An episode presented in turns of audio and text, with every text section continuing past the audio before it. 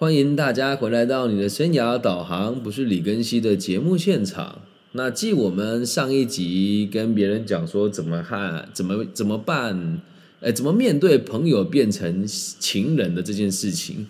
那在播出的过程，还有后续的粉丝的来信哦，有很多人会问说，那有没有可能用最好的方式让我们从情人变朋友呢？听到别人这么问我的时候，我就在想一件事情，我好像对这件事情也还算蛮在行的。对，就刚刚我跟我的前妻通电话的时候，她在跟我女儿视讯嘛，然后就是，其实她在跟她朋友出去吃饭，然后我在带小孩，有时候我都还是觉得很生气，然后也会觉得很在意，说当初她想去台北，说走就走，然后现在。也会有一种觉得说，平常我带小孩好难过，一开始都会有这种奇怪的想法。但是慢慢的，我跟他也不能说从情人变朋友，从夫妻变朋友的这件事情，这个历程其实也是很难走的。那不管怎么样，我们我们就先假设为说是，你看你的这个另一半是真的很爱很爱的情人哦。我们今天讲的不是那种小情小爱小朋友在一起三个月五个月分手之后当朋友，不是这种肤浅的关系。但是立场上也一样可以学习看看哦，所以必须得先分成一二三四五六七八，我把它分成八个步骤，哎，应该说七个步骤一个认知啊。那大家大家就可以参考看看。其实天底下没有任何一段爱情是没有结束的时候。那你说这样讲好像有点消极啦，但实际上就是这样啊。如果你另一半死亡了，你的爱情就自然而然结束了嘛。那如果是在非死亡的状况之下，你们分开，那你们始终就还会在这个人生的道路上，即使是平行线，也会看到彼此的存在。所以我会希望大家尽可能的，可以把每一个谈过恋爱的人，在懂事以后谈的恋爱，都可以和这一些人保持良好的友谊关系。好，那我们就开始讲述今天的内容喽。要如何从情人一步一步变成朋友，用理性的方式来成长哦。那现在现场就有人说，旧情人可以不要当朋友吧？呃，应该是这么说了。呃，大部分的感情结束之后，通常都是不欢而散的。而我们今天这边的立场，就是希望大家可以用一个成熟、快乐、理性的态度来和对方分开。那至于呃大家怎么想，可以自己做决定。但我的想法是，既然可以曾经拥有一段缘分，不管谁对谁错，不管谁辜负谁，结束了就是结束了。关系不在，但是情谊也还在。最忌讳的就是用很幼稚的方法跟彼此互相攻击，或者是拿这个来伤害自己或伤害对方一辈子。好，那我们就开始今天的主要的题目的内涵吧。首先，首先第一件事情是要先知道一件事：大家认为爱有没有责任？哇，这很重要。如果爱有责任，你就必须得用。尽一切的方法，不要让他变成朋友。但我必须得讲，爱的责任并不是对他负责一辈子，而是要让他对他的心情开心跟愉悦感负责任。所以，爱的责任在于让彼此开心，而不是在于勉强和彼此在一起。所以，你现在去想一件事情是：当你要跟他分开的时候，假设是。被别人讲不负责任，那这个东西就有点像是情绪勒索了。所以，爱的责任在于让彼此开心，而这个彼此也包含了你自己。这样能够理解吗？爱要为自己，也要爱对方负责，不能只对一方负责。如果你谈恋爱只为自己负责，这是错的；如果你只为对方负责，那这也是错的。你们必须得为彼此负责。所以，就算要分开，也是因为来自于这一份责任。接下来第二点哦。要去知道一件事情是你们两个有没有共识？通常都是没有共识才会问这个问题嘛，因为两者之间没有共识，你才会问我说：“那我们要怎么样从朋从情人慢慢退回来朋友的这个角度？”没有共识你才会问，但所以在这时候你们就要有一个共识：是现在我和对方有一个人想要结束这段感情的关系。那如果我想要结束这段感情的关系的话，我们必须得让对方知道：嗨，亲爱的，我最近觉得我们有点奇怪，或者是我最近觉得我的感觉有点奇怪，这时候就会达成共识了。最怕的就是你很孬，不敢跟对方挑明说亮话，很害怕的是什么状况？你知道吗？你明明就不爱他，但你却不敢跟他分手，然后会到处跟你的朋友讲说：“靠，我女朋友好糟糕啊！其实我男朋友不怎么样。”这让他听到有多伤，你知道吗？所以你们必须得先要有共识，不能欺骗彼此。任何一个人想离开的时候，就一定要跟对方提出真实的想法。是，我觉得最近我们怪怪的，可能需要做一点调整。这时候就是共识了。那在这里，如果结束了就结束了，你把你的不开心的地方告诉对方，对方也能够理解，那你们两个的爱情就可以持续下去。那么问题来了。走到第二步之后，慢慢的你会发现，没错，你们的共识是我们对彼此只剩下了依赖，已经没有了爱情。那这时候如果贸然分手，我觉得也没有不好。但是我们的立场跟我们的角度是，希望可以跟你的女朋友或是男朋友在分手之后还可以维持好友谊的关系。这时候就要记住一件事哦。你们必须得慢慢的渐行渐远，要能够习惯渐行渐远的日常生活，然后一定要坚定你的心态。在分手的过程当中，最忌讳的就是不甘寂寞了以后，又在没有沟通明确的状况之下，回复到之前的亲密关系，那就一辈子分不开，然后一辈子用勉强的方式跟彼此相处。所以在这时候，你就要去慢慢降低你们相处的频率。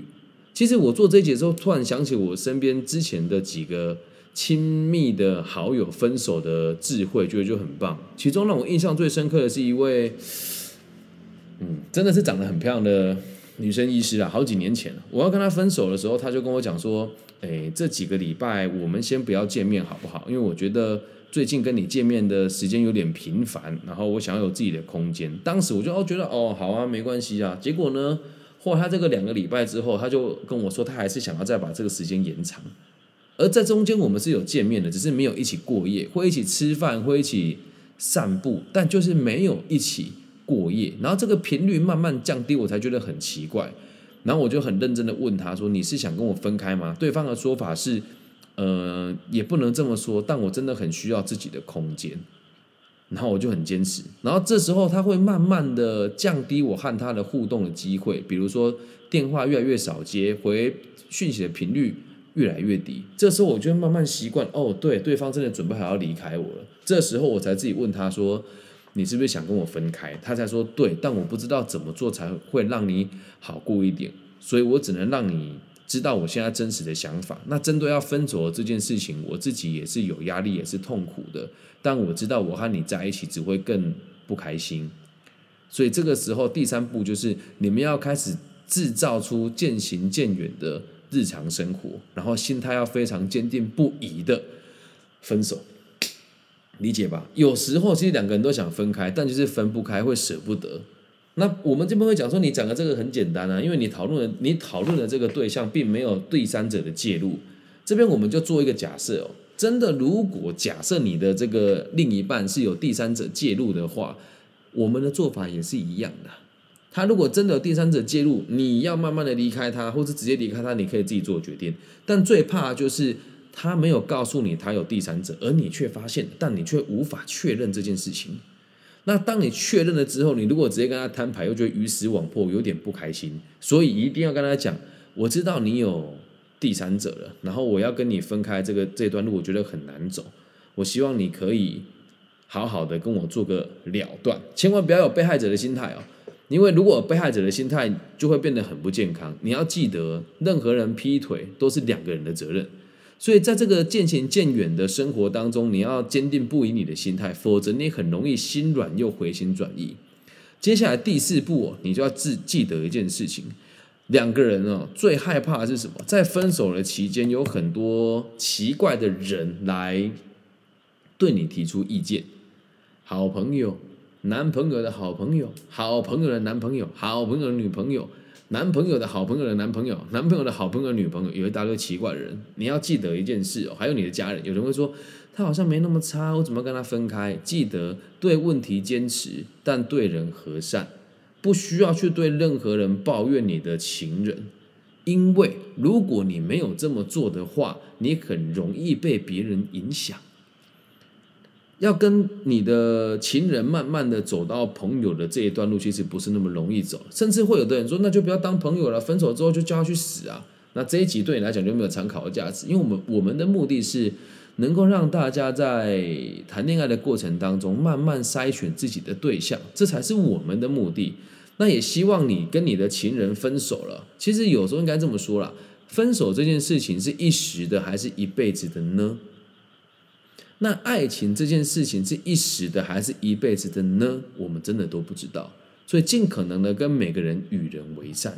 所以在这当中，不管你遇到任何的挑战、任何的牵引，甚至是对方跟你讲说我们在一起好不好，你要记住，你要持续坚持到你真的觉得受不了为止，懂吗？在第五件事情哦，如果今天你的角色是想分开，而对方不想分开的话，你也绝对不要跟。别人说他的不是，那如果今天是你不想分开，而对方想跟你分开的话，你也绝对不要去找任何的，呃，我们讲不重要的人来抱怨你的爱情关系，要用良善的角度去面对，不要有报复的心态，这是很可怕的事情哦。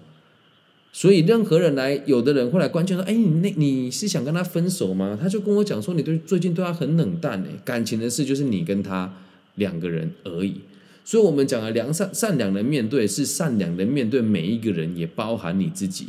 绝对不要用对立的心态，或者是伤害彼此的心态来看待接下来你的这个分手的历程。这样大家能够明白吗？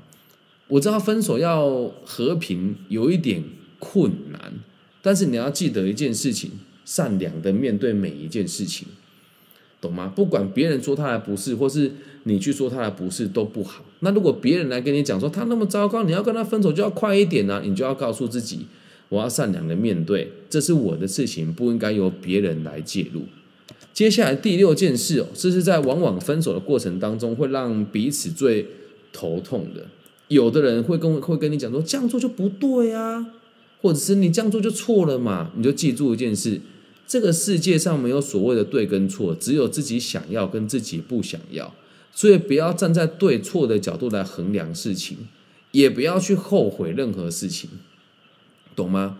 你现在坚持要跟他分开，要跟他当朋友的这件这个过程是值得嘉许的，也也是一件值得开心的事情。因为如果你没有这么坚持过，最后又在一起了，就代表你们的感情是值得考验的。那如果就真的不小心分开了，以后都还遇得到，正所谓做人留一线，日后好见面你怎么会知道以后你的情人会变成什么人呢？那你又怎么会知道以后你跟他没有交集呢？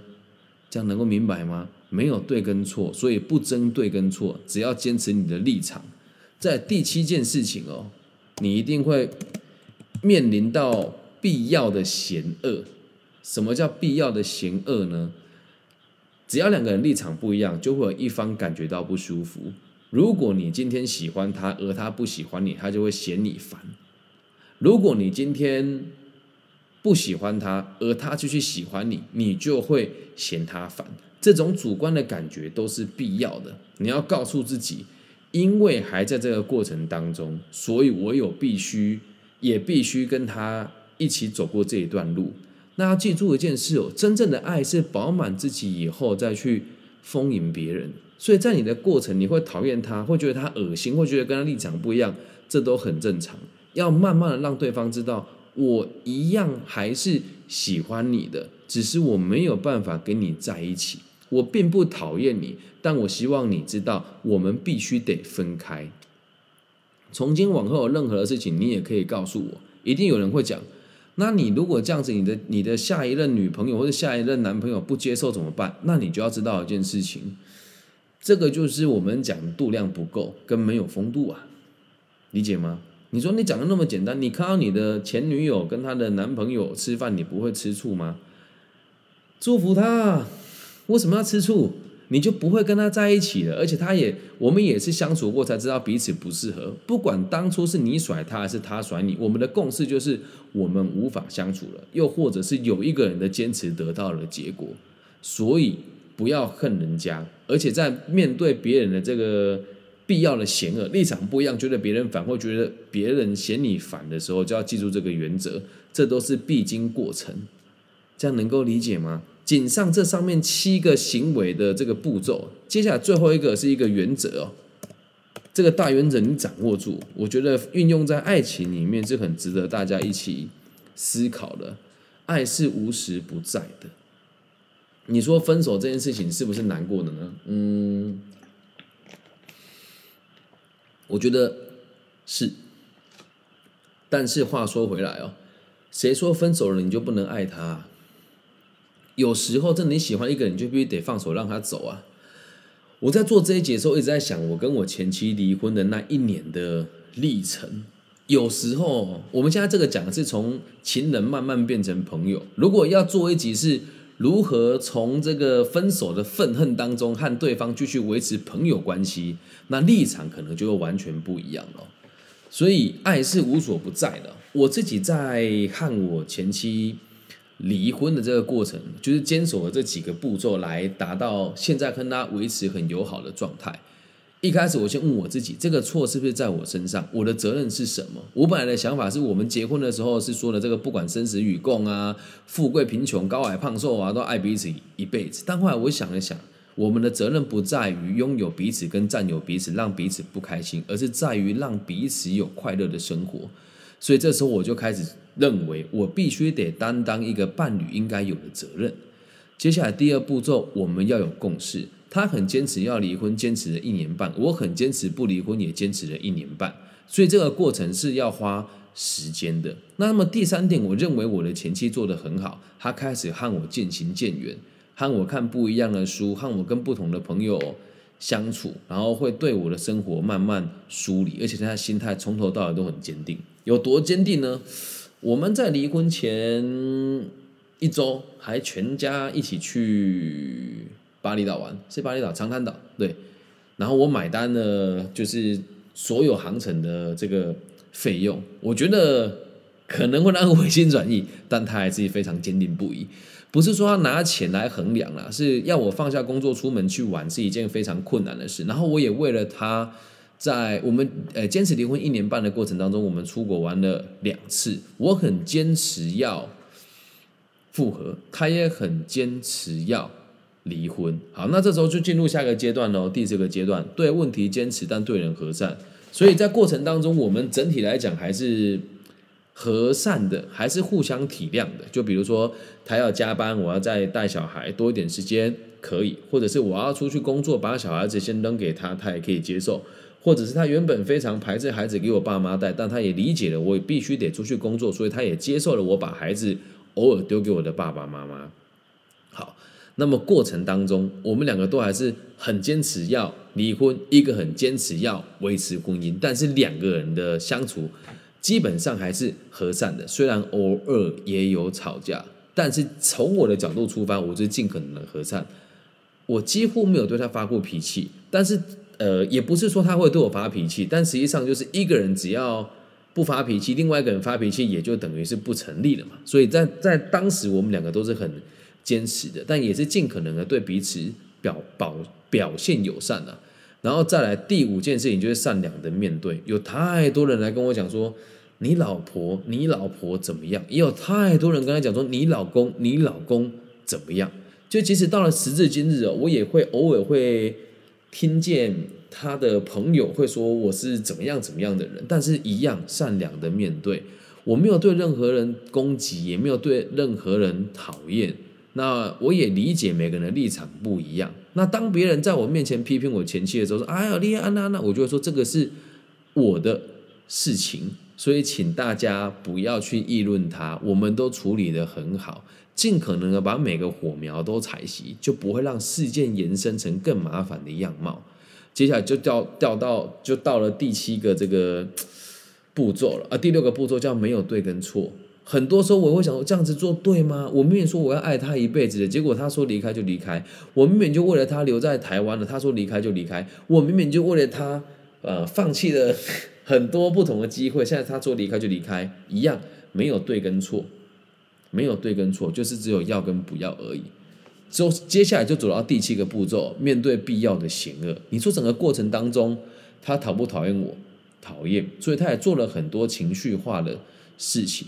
你会说，这跟前面不是冲突吗？你不说对人和善吗？我们说的是大原则，但只要你是人，就会有情绪；只要你的目的和你的行为不一样，就会产生情绪。而情绪是一种工具，有可能是驱使你做某一种行为，也有可能是要让你去驱使别人做另外一个行为。这样能够理解吗？所以面对必要的险恶的时候，要告诉自己，这是必经过程。我很恨他，想弄死他，必经过程。他好像想弄死我，必经过程。那这些步骤都走过之后，你就会发现，到最后。你会理解到一件事情，能够相处三五天，就都已经是很难得的缘分了。爱其实无所不在，怎么说呢？就像我现在刚才已经分开快两年了，然后他有他自己的生活、自己的交友圈、自己所重视的人，而我也有自己的生活，也有自己的，我没什么交友圈啊，就很孤僻了。那现在他有时候也会这个，他有时候也会。发文，虽然他封锁我了，但是我看到他跟别人玩的很开心，我其实是心里是可以接受的。那我也理解他现在封锁我的原因是什么，我也没有打算追究他。可是话说回来，当他需要任何帮助的时候，我还是愿意付出某一些成本跟资源给他的。那至于他爱不爱我嘛，我必须得讲哦。只要曾经相处过，而且愿意跟你讨论说要分开，这还是都是有爱的存在。如果他真的是一个完全没有感觉的人，他就会不顾一切的跟我在一起，然后过一辈子不开心的生活。那我觉得这样子，我对他的爱其实也不存在的。或许让他离开，让他过上他喜欢的生活，然后让他可以去跟他符合他价值观的人相处，才是真正的爱吧。所以你只要能够体会到最后一个大原则，爱其实无所不在，你就不会这么执着于他有没有在你身边了。谁说你爱他，对方就一定要爱你呢？对吧？谁说曾经爱过一阵子就有需要走在一起一辈子呢？并不是要你不负责任，而是要让大家理解，爱情这种东西本来就很玄妙，请大家且走且珍惜。如果能够找到一个让你盲目又奋不顾身的对象，请你勇敢的去追求他，你不要跟我说什么爱情的成本很高啊，什么不应该那么不理性啊，哪有一段爱是理性的呢？所以以上这一集送给你想要跟对方分手，用和平的方式分开又暂时分不开的朋友，或者是这个对于情人感觉好像已经淡了，又不知道该怎么办，用这个方法去执行，我相信会有更好的结果，不管是分开。还是继续在一起，懂吗？有人说盲目又奋不顾身是歌词，有吗？有这首歌？我不知道，我很少听华语歌曲啦。所以希望大家能够理解爱的真实的样貌，也希望大家都可以在分手之后跟你的情人当很好的朋友，也希望大家都可以借由这几期的节目更加理解自己的需求，好吗？以上就是这一集全部的内容喽，跟大家分享如何从情人慢慢变成朋友，嗯。记住七个步骤，一个大原则哦。第一个步骤是想清楚爱有没有责任；第二个步骤是你们两个有没有共识，一定就是没有才会继续问，所以必须得找出共识。第三步骤是渐行渐远的日常，你要想办法降低相处的频率，然后坚定不移的心态。会有很多人左右你，包括你自己也会，但你要坚定不移。我就是想分开。第四个步骤就是我要。可是我不能对别人发脾气。谈判的本质，第四个步骤就是对问题坚持，但是对人和善。第五个步骤是善良的面对每一件事情。别人会评价你，别人也会评价他，别人也会评价你跟他的这段关系。所以要善良的面对，因因因为一定会有很多不理性的存在。第六个步骤要记住，没有对跟错，都是要跟不要而已。最后一个步骤是你要理解。脑子再怎么和善的人，在面对这种得失之间的痛苦，一定都会有险恶的感觉出现。如果你讨厌对方，也都是正常的，但是你要继续坚持下去。最后坚守一个原则：爱无所不在。即使分开了，当朋友，你们两个的爱也是存在的。不要害怕，哎，不要说，呃，我跟我前女友联络，我现任女友会生气，就代表你的前你的现任女友很幼稚。懂吗？我们说过了，这一集是做给成熟的人听的。有的人到了四五十岁还是很不成熟。那当然了，你自己要是成熟的人啊，假设你跟你的前女友联系，而且跟她有过从甚密的行为的话，那我认为你也没有资格去谈下一段恋爱了。这样理解吗？以上就是这一集全部的内容喽，希望大家喜欢。如何从情人慢慢的变成朋友？希望大家可以把这一集分享给需要的人，特别是年轻又痴狂的。情侣们，反正本来就不可能初恋就直接结婚，所以分手是一个必然的艺术。希望这一节内容对大家有帮助。如果你也喜欢的话，记得帮我分享、按赞加订阅。那本节目也接受各种不同方式的赞助。虽然说我们开播迄今今年好像都还没有营收，有了好像有一千块台币左右吧。那如果你要赞助我的话，可以用各种管道汇款给我。我们有各种不同的方式，五块十块不嫌多，五万十万也不嫌少。所以希望可以从各个不同的管道收到大家的来信哦，因为做节目确实得花很多成本啊。那如果要赞助的话，还是欢迎大家的哦。真的很久，我记得之前很多粉丝都会用那个月赞助的，然后现在月赞助的人都取消了。真的吗？谢谢这个峰哥，要懂那我可以可以可以，真的我等下就传存折给你。谢谢大家，谢谢大家。对，那如果喜欢的话。不会倒啦，应该不会啦。但是如果峰哥的赞助，我是绝对会拿的，因为峰哥很有钱。来，现在帮峰哥争女友。我们在中台湾地区夹娃娃机小有名气啊，而且也在虚拟货币界占有一席之地的峰哥啊，大家都知道出踢球用右脚的峰哥，没有来开玩笑，真的是年少有为，二十八岁的小哥哥。如果你也是单身的女性，男性也可以报名。峰哥这个人是很 open 的，好吗？好了，那希望大家喜欢我们的节目。那如果你也喜欢的话，记得帮我分享、按赞、加订阅，我爱你们，拜拜。